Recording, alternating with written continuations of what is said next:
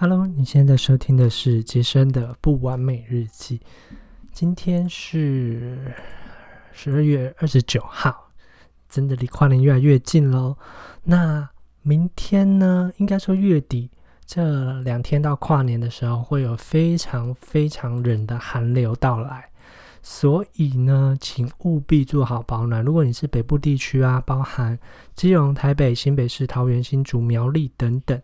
都会有六度以下发生的几率，所以如果你想跨年，你想要出去玩，真的请务必注意好保暖的问题。然后，如果家中有长辈啊，或者是有一些年纪比较大、心血管疾病的，也请注意他们注意保暖。下床的时候可以先搓搓手、搓搓脸再起床，这样会比较安全。祝你跟你爱的人平平安安。好，那这一波冷气团预计会一直冷到一一月一号、一月二号才会慢慢减缓，所以想要跨年的朋友真的要注意保暖，多穿一点，好不好？不过热情依然不减，祝大家新年快乐！好，那今天想要来聊聊童年，有没有很跳痛？不过就是这样子啊，因为嗯，在这个频道嘛，就是既然是日记，就是记录我在想什么，然后我跟。我女朋友常常在聊天聊的一些资讯到底是什么？真实的记录下来，然后也给大家，嗯，多多一多多讨论吧，一起一起交流成长。那童年呢？其实我很喜欢聊童年跟教养跟原生家庭。我还没有小小朋友，虽然我很喜欢小朋友，但是我一直在注意教养这些问题，因为可能，嗯，我的童年不是一个特别甜的童年。对，今天我就问小朵。一个问题，我是说，如果用三个你记忆中童年的画面，你会讲哪三个？然后他就讲啦，第一个是，嗯，他跟他爸爸在山里面，就是玩玩，就是他爸爸很喜欢爬山嘛，然后就带他去，然后在石头上、在河流上抓鱼的那些画面。那第二个就是他哥哥，他有两个哥哥，然后都年纪大他蛮多了，都大十几岁。他说是他哥哥。在客厅，就是抱着他看卡通的画面，然后再来是第三个，就是他在舅舅家乡下的地方，然后在河里捉鱼的画面，然后就这样，他本来还想讲第四个、第五个，我就阻止他，也没有阻止他，我说够了够了，我就说，所以基本上你有一个很甜的童年，你有发现吗？我觉得很疼、很甜的童年是一件非常非常重要的事情，因为。你你有怎么样的童年，会取决于你未来长大之后怎么用，怎么用你的价值观看待这个世界。嗯，应该是很直观的讲，就是除非你做过很大的努力，要不然通常你的童年，嗯，快不快乐会决定你以后看世界的角度。这个非常非常的准，不信你可以 问问你周边的人，或者是问问你自己，你自己心中的三个画面是什么？那跟大家分享我自己心中的三个画面，虽然有一点，呃，有可能有点残酷，不过没关系，就是真实的分享。我第一个画面是，嗯，我爸爸开着车，然后可能有喝点酒，不不好的学习，不要不要学，喝点酒，然后在我们家人，然后可能在高速公路上，然后非常恐慌、非常害怕的画面，这是我第一个画面。然后第二个画面是。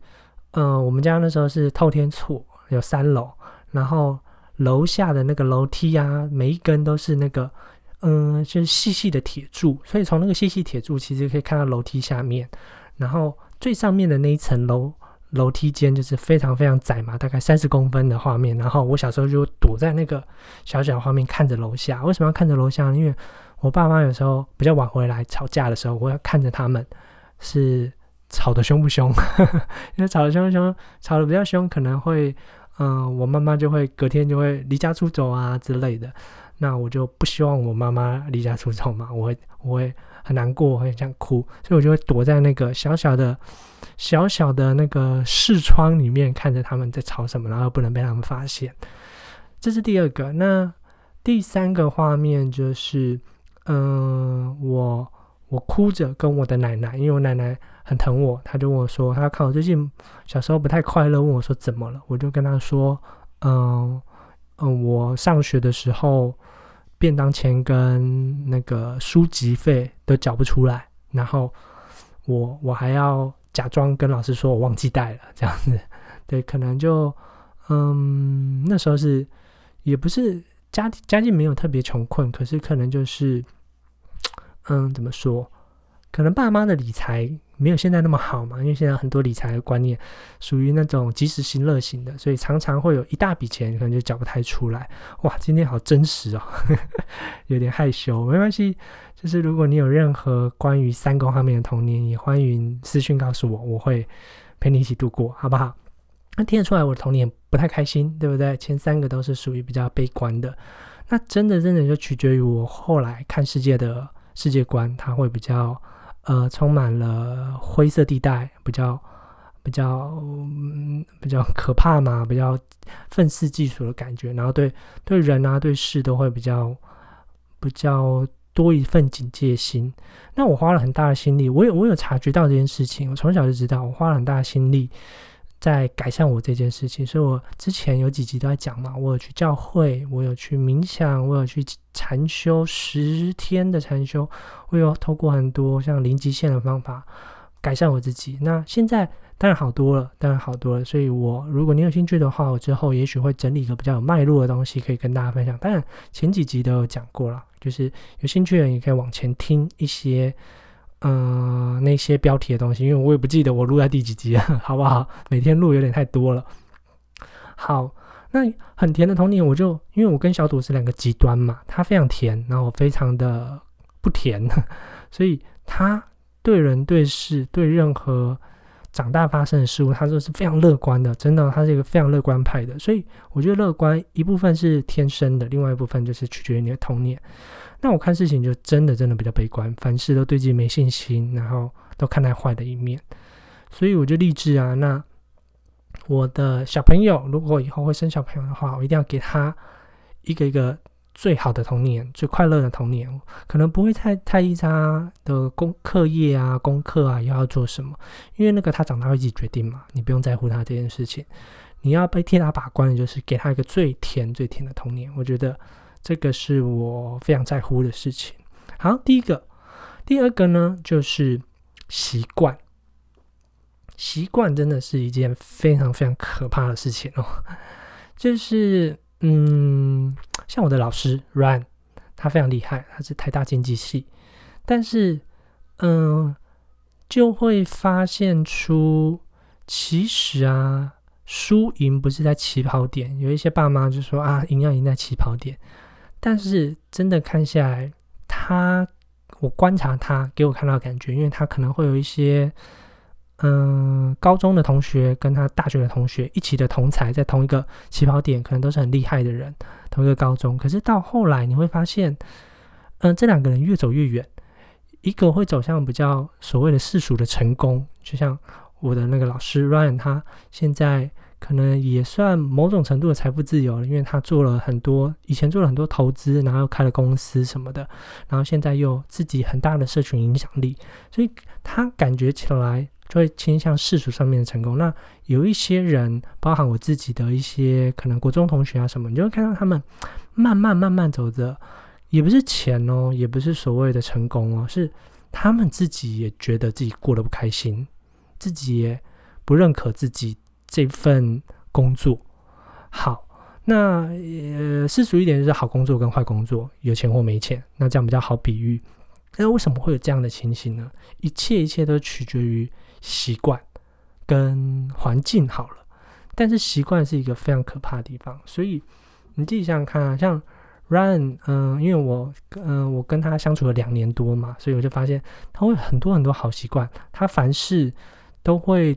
多问自己几个为什么，可能是因为他小时候爸妈有给他一些独立思考的问题，他就会自己问、自己想。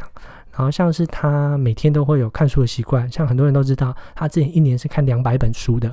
为什么可以办到这件事？因为可能在我划手机的时候，他就会看书；就是我耍废的时候，他就习惯就看书。那养成一个习惯，比如说定时定点，想睡觉前就会看书。那一般人花在哪里时间成就在哪里嘛。然后好习惯是这样子养成的，坏习惯更可怕。就是如果一不小心养成了一个坏习惯，那比如说刷牙好了，刷牙没用牙线，对不对？这是一个可能不太好的习惯，牙齿可能到三十岁啊、三十五岁、四十岁就会蛀掉了。所以长期累积下来，坏习惯会让时间变成你的敌人。你可能会就体重来说，你可能会越来越呃走样，对不对？那如果你是平常有规律运动的人，早上起来就习惯了，嗯，去运动慢跑，那你的体态就会越来越好。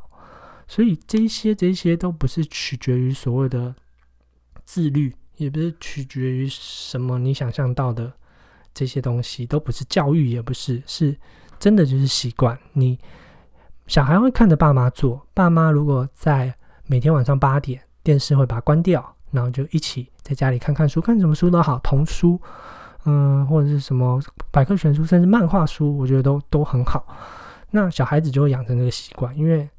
榜样是最重要的。那如果爸妈养成一个坏习惯，所以有一定的比例是这样说，就是如果爸妈都抽烟，那小孩子的抽烟比例也非常高。为什么？因为嗯习惯了嘛，看爸妈都会这样做。所以如果要给小孩子一个好的榜样，培养他好的习惯，跟试着帮他戒掉坏的习惯是非常非常重要的。因为小朋友还没有自己独立思考的能力嘛，那习惯这件事情有点像。训练宠物，训练狗狗，对不对？他只要他只要做对事情呢，你就可以赞赏他什么？也长而长而远之，他就养成一个好的习惯。那这样子对他未来，对他时间一拉长的时候，他的成就就会慢慢出来。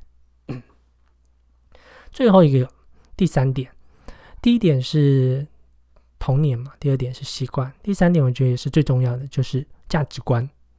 价值观听起来很笼统，对不对？嗯，有点有点像是你你自己认为什么东西，什么是对的，什么是错的，然后把你这一份的价值观传递给你的小孩，传给你的下一代。但是我的我的认为是又比较不一样一点点。怎么说？我觉得价值观这件事情呢，像我现在三十岁左右。我每一年每一年几乎价值观都在变，甚至你看，我今天突然有个想法，我价值观又变了。那这些一直在变动的价值观，你可以在小孩子成长之前，六岁之前呢，或者是甚至到他十八岁还没有还没有成家立业之前，你都可以一直灌输给他你认为对的价值观。但是这时候父母就很重要，因为父母也要先判断出到底什么是对的价值观，对吧？因为嗯，常常听很多社会新闻，有一些悲剧嘛，对不对？就是可能他他有一个老妈妈，然后不给他钱，他可能就打他妈妈，或者是杀害他妈妈，那就是他价值观出了问题嘛。那你会想说，哇，这个人那么大了，三四十岁了，怎么还会做这种事？就是他从小的价值观一直没有没有在进步，所以价值观这件事情是会变的。那你也要让小孩子知道，爸妈也在学。爸妈也在跟你学，你也是爸妈的老师。那爸妈，呃，也会犯错。爸妈不是永远都对的。然后爸妈也一直在学习新的东西，在让自己变成更好的人。像这种就是属于一个价值观、一个原则性的问题，对不对？我就会把这份，呃，学到老、活到老、学到老，然后跟任何人学习的价值观给我的小孩，那他以后就会变成一个活到老、学到老的人。这样子，给他这种原则性的价值观。当然，我现在可能比较难举例出哪一些，可是这种东西就是这样子嘛，叫做餐桌会议。有钱人就边吃饭的时候，就会边跟小孩子跟他讲一下他经商的价值观，就会说啊，王永庆以前不是常讲嘛，就是要贴心啊，要正直啊，就会传递给他的王永庆他们家族嘛。所以这也是一种价值观，那就是靠的不是一次两次，而是重复，然后看看。小孩子讲了些什么东西？他可能今天在学校发生什么不顺的事情啊？然后你再传递讲一个故事给他，传递新的价值观。